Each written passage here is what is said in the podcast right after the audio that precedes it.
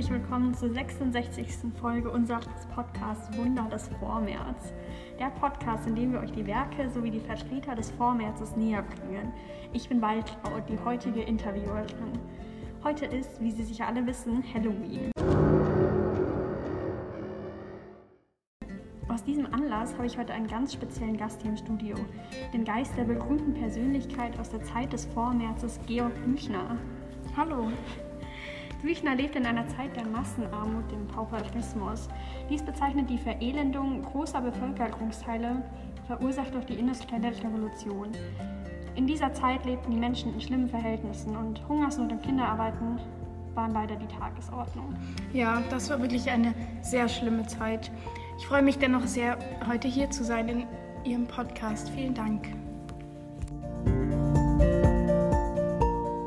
Guten Tag, Herr Büchner, dann noch einmal. Und bevor wir uns näher mit Ihrem Werk Wolzeit befassen, wären Sie vielleicht bereit, einfach mal ein bisschen von Ihrer Kindheit und dann nach von Ihrem Werdegang zu erzählen? Sehr gerne. Ähm, also zuerst einmal bin ich am 17. Oktober 1813 in Hessen geboren. Mhm. Ich hatte ganze sieben Geschwister oh, wow. und mein Vater war vom Beruf Chirurg. Meine Jugend habe ich vorwiegend in Darmstadt verbracht, wo ich zuerst in einer freigeistigen Privaterziehungs- und Unterrichtsanstalt war und mit zwölf habe ich dann ein humanistisches Gymnasium besucht. Mhm. Glücklicherweise haben dort sehr fortschrittliche und kritisch denkende Lehrer gearbeitet, die mich in meinen späteren revolutionären Gedanken sehr inspiriert haben. Dadurch hatte ich ebenfalls schon früh Interessen an den damaligen sozialen Missständen, die so extrem waren, und erkannte so, dass die Herrschaftsverhältnisse stark verändert werden müssen, um die allgemeine derzeitige Lage zu verbessern. Dieses Thema thematisierte ich übrigens auch in meinem Werk Wojciech, aber da kommen wir später nochmal ja, genauer genau. darauf zurück. Nun kommen wir aber mal zu meiner Bildung. Also im Jahr 1831 begann ich mein Medizinstudium in Straßburg, welches ich dann in Gießen aber später fortsetzte. Unglücklicherweise war ich gezwungen, zu meinen Eltern zurückzukehren, da ich an einer Hirnhautentzündung litt. Ein weiteres besonderes Ereignis in meinem Leben war, als ich 1834 Bekanntschaft mit Friedrich Ludwig Weidig machte. In Absprache mit ihm veröffentlichte ich ein Flugblatt für hessische Bauern und klärte sie auf, dass sie durch die hohen Steuern und Abgaben abhängig vom Staat seien, was ihnen damals gar nicht bewusst war und dieser immer stärker werden würde.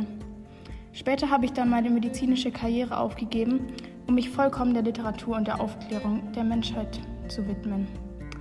Nach einer erfolgreichen Laufbahn als Literat, so erfolgreich, dass ich nach meinem Tod sogar als der bedeutendste Vertreter des Vormärz betitelt wurde, bin ich dann am 19. Februar 1837 in Zürich mit 23 Jahren verstorben. Und jetzt bin ich hier. Das hört sich ja an, als hätten wir ein äußerst spannendes Leben gehabt. Ähm, aber apropos Literatur, unser heutiges Hauptthema ist der Irrdrama Wojcek, ganz passend auch zu unserem Podcast. Und was war denn Ihre Inspiration für es, beziehungsweise wie sind Sie überhaupt dazu gekommen, Wojcek zu schreiben? Also, wie ich bereits schon erwähnt habe, habe ich mich schon früh für das niedere Volk eingesetzt und generell für Gleichberechtigung gekämpft. Denn diesen damaligen gesellschaftlichen Zustand empfand ich als außerordentlich unbefriedigend, weshalb mein Ziel auch vor allem mit dem Werk Wojcek war, die sozialen Missstände so realitätsnah wie möglich der Gesellschaft darzustellen und darauf aufmerksam zu machen.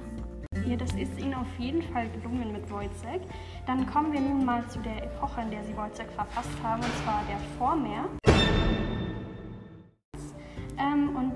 Reagierte, wie Sie sicher schon alle wissen, mit politischen Ideen auf die Restauration und stellte dann auch noch eine liberale Bewegung in der Literatur dar. Äh, und auch Sie, Herr Büchner, haben ja Kritik an der Gesellschaft, äh, auch an Wojcik geübt. Und ja, da prangerten Sie ja so ein bisschen die Oberschicht an, welche die Unterschicht so dermaßen unterdrückte, dass ein normales Leben gar nicht mehr möglich war. Ja, genau, das haben Sie sehr gut schon erkannt. Ähm, bei Wojcik ist es nämlich so, dass er nicht mal heiraten kann, weil es für ihn viel zu teuer ist. Und weiterhin typisch für den Vormärz ist auch noch, dass ich vor allem das einfache Volk mit meinem Drama adressiert habe, mhm. da der Protagonist Wojciech ebenfalls der Unterschicht angehört. Ah ja, genau, ja. Allerdings weist Wojciech ja auch realistische Elemente auf, da sie ja Wojciechs ehendes Leben in allen seinen Facetten zeigen. Ja, genau, in der Tat. mein Ziel mit Wojciech war es, sein Leben so wirklichkeitsnah wie möglich zu erzählen. Ganz nach dem Grundsatz, dass Literatur nicht schön, sondern echt und wahr sein muss. Ja, ich verstehe.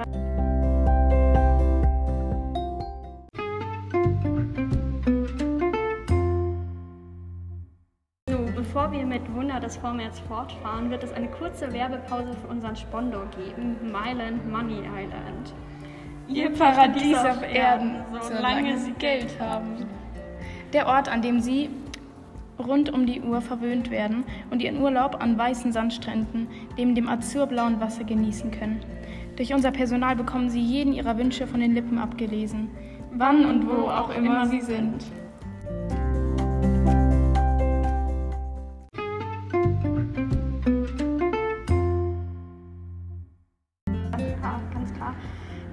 Bevor Sie uns die Hauptfiguren näher erläutern, wären Sie bereit, uns eine kurze Zusammenfassung der Handlung zu geben? Selbstverständlich.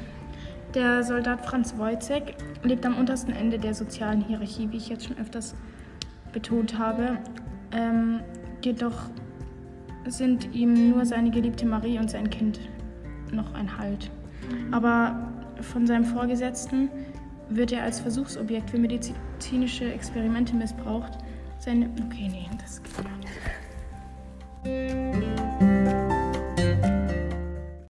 In Ordnung. Also, Wojcik ist wie gesagt ein armer Stadtsoldat.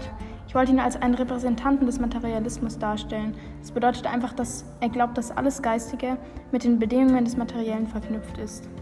Er ist also nicht fähig, frei zu handeln aufgrund seiner finanziellen Situation, die ihn außerdem auch daran hindert, moralisch und tugendhaft zu handeln. Mhm. Weiterhin, weiterhin ist er in einer Beziehung mit Marie, mit welcher er auch ein uneheliches Kind hat. Und im Laufe des Dramas lernt diese dann den Tambourmajor kennen und beginnt eine Affäre mit ihm, da sie in Tambourmajor eigentlich alles sieht, nach was sie sich sehnt. Einen starken Mann, der ihr Nähe, Sicherheit und sozialen Aufstieg bieten kann. Also im Endeffekt all das, was Wojciech nicht kann. Die zwei letzten wichtigen Figuren sind einmal der Hauptmann und der Doktor, welche beide auf Wojciech herabblicken. Mit dem Hauptmann wollte ich die Ungleichheiten der sozialen Schichten betonen, was man an dem herablassenden Umgang des Hauptmanns mit Wojciech sieht. Auch der Doktor nutzt ihn für seine Zwecke aus und lässt ihn an einem fragwürdigen Experiment, in dem Wojciech nur Erbsen essen darf und eine sehr geringe Entlohnung bekommt, teilnimmt. Natürlich repräsentieren der Hauptmann sowie der Doktor verschiedene Weltbilder. Während der Hauptmann eine sehr konservative Haltung hat und sich auf Moral, Tugend und die Werte der Kirche stützt, ist der Doktor eher ein Idealist. Er glaubt an das Ideal der Forschung und der Freiheit und an die absolute Unabhängigkeit des Geistes. Der Idealismus sagt aus, dass alles dem Willen des Menschen bzw. seinem Geist unterworfen ist. Dann vielen Dank für diesen Einblick in die Figuren aus Wojcek. Und nachdem ich persönlich das Werk gelesen habe, sind mir einige Motive aufgefallen, die sich eben durch die gesamte Handlung gezogen haben. Das freut mich schon mal sehr, dass Ihnen diese Motive aufgefallen sind, ähm, weil in der Tat habe ich in Wojcek besonders das Motiv der Eifersucht thematisiert, aber auch Einsamkeit, Kommunikationslosigkeit, Wahnsinn und Gewalt. Wojceks Eifersucht könnte man sogar als einen der Hauptgründe für die Ermordung von Marie sehen. Diese kommt beispielsweise stark zum Ausdruck, als Marie behauptet, die Ohrringe, die sie vom Tambourmajor geschenkt bekommen hat, seien gefunden. Wojciech antwortet darauf sehr skeptisch und eifersüchtig. Ich habe so noch nichts gefunden, zwei auf einmal. Ja, ich erinnere mich. Aber auch die übrigen Motive haben ihren Teil zum Verlauf der Handlung und zu Wojciechs psychischer Entwicklung bis hin zum Wahnsinn beigetragen. Nun zum Abschluss noch einmal. Wir haben ja schon vorhin über ihren frühen Tod gesprochen und was das äh, Fertigstellen von Wojciger verhindert hat und das so zu einem Fragment gemacht hat. Und das Besondere an diesem Drama ist ja außerdem auch der Aufbau in Form loser aneinandergeteilter Szenen, also eine offene Form mehr oder weniger, ganz im Kontrast zum bis dahin üblichen klassischen dramatischen Aufbau. Und allerdings lässt sich ja Wojcik nicht eindeutig in eine Art des Dramas zuordnen, da es sowohl ähm, Merkmale des Offenen, wie zum Beispiel ein häufiger Ortswechsel, aber auch Merkmale des Geschlossenen, wie zum Beispiel die sehr geringe Figurenanzahl aufweist. Ja, leider bin ich gestorben, bevor ich Wojcik zu Ende schreiben konnte.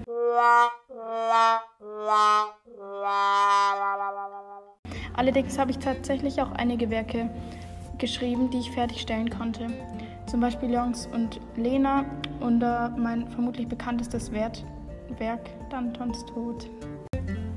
Ja, sehr schön. Also, liebe Zuhörer, wenn Ihnen Wojcik gefallen hat, sollten Sie definitiv die anderen Werke von Büchner auschecken, wie Dantons Tod zum Beispiel, das davon handelt, dass Danton gewaltlos eine ja eine Republik erschaffen will, am Ende jedoch selbst zum Opfer wird oder eben auch das Lustspiel Leonce und Leona, was vorhin schon erwähnt wurde.